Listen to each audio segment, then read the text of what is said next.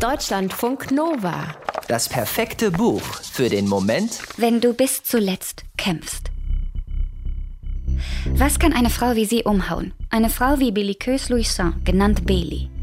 Ein Mann, der sie schlägt? Nein. Beli schlägt zurück. Jeder, der sie gut kennt, weiß, dass mit ihr nicht zu spaßen ist. Sie beherrscht diesen einen Blick, mit dem sie eine leere Flasche zum Zerspringen bringen kann. Belis Stiefvater hat es versucht. Belis Mann Nene hat es versucht. Aber beide Männer mussten sich eingestehen, dass Beli zu stark für sie ist. Und im Gegensatz zum Stiefvater hat Nene etwas übrig für Beli.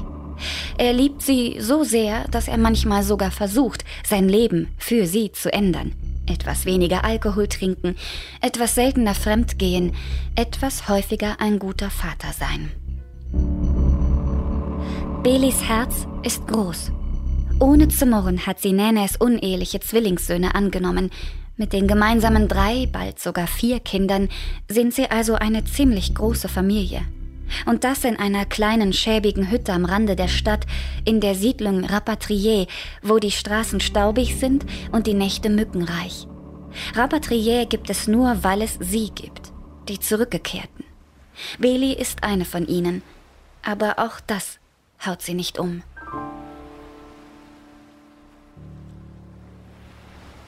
Zehn Jahre ist es her, dass sie versucht hat, Haiti Richtung Nordamerika zu verlassen, in einem alten Segelboot.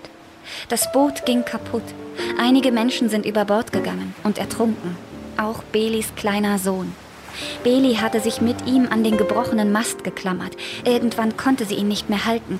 Sie war zu erschöpft. Und darum ließ sie den Jungen los.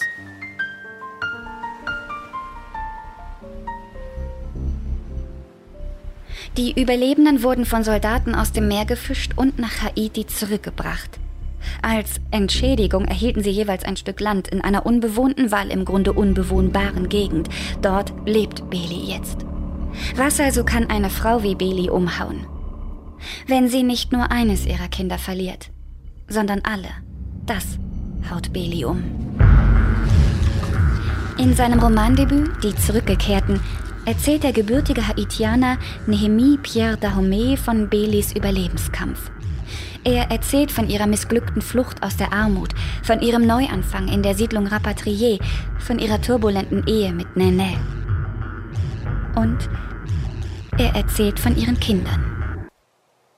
Neben dem ertrunkenen Jungen, den sie noch vor der Ehe mit Nene bekommen hatte, und neben Nenes Zwillingen, die nur manchmal bei ihnen leben, zieht Beli ihren Sohn Fetner groß. Fettner liebt Fußball und seine Freiheit. Er ist 18, als er eine Waffe trägt und sich einer Gang anschließt. Mit 19 ist er bereits ein Mörder. Dann ist da Marlene. Sie ist zehn Jahre alt, als sie an Tuberkulose erkrankt. Jeden Abend schüttelt sie ein Fieber. Jeden Abend spuckt sie Blut. Ihre kleine Schwester Belial kümmert sich um sie, während Beli ein weiteres Kind erwartet. Belial legt ihrer Schwester nasse Tücher auf die Stirn. Marlene stirbt trotzdem. Bailey ist nun allein mit Belial und mit Luciol, der Neugeborenen, deren Augen leuchten wie Glühwürmchen. Nene ist nicht da. Er und Bailey haben sich zerstritten, dieses Mal endgültig. Geld darf sie von ihm nicht erwarten. Bailey kämpft.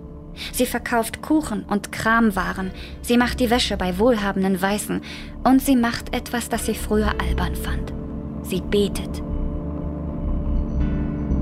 Der Glaube an Gott ist es auch, der sie die Zweifel ignorieren lässt und ihr die Hoffnung gibt, das Richtige zu tun, als sie beschließt, die Mädchen zur Adoption freizugeben. Es geht alles sehr schnell. Luciol wird nach Kanada geholt, Belial nach Frankreich. Und dann ist es ganz still. Kein Lachen mehr, kein Weinen, kein pubertäres Nölen, kein kindlicher Gesang. Nur dieser Schmerz.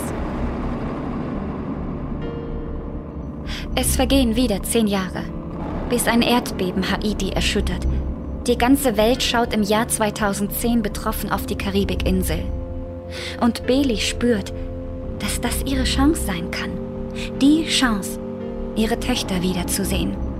Vermutlich ihre letzte. Deutschlandfunk Nova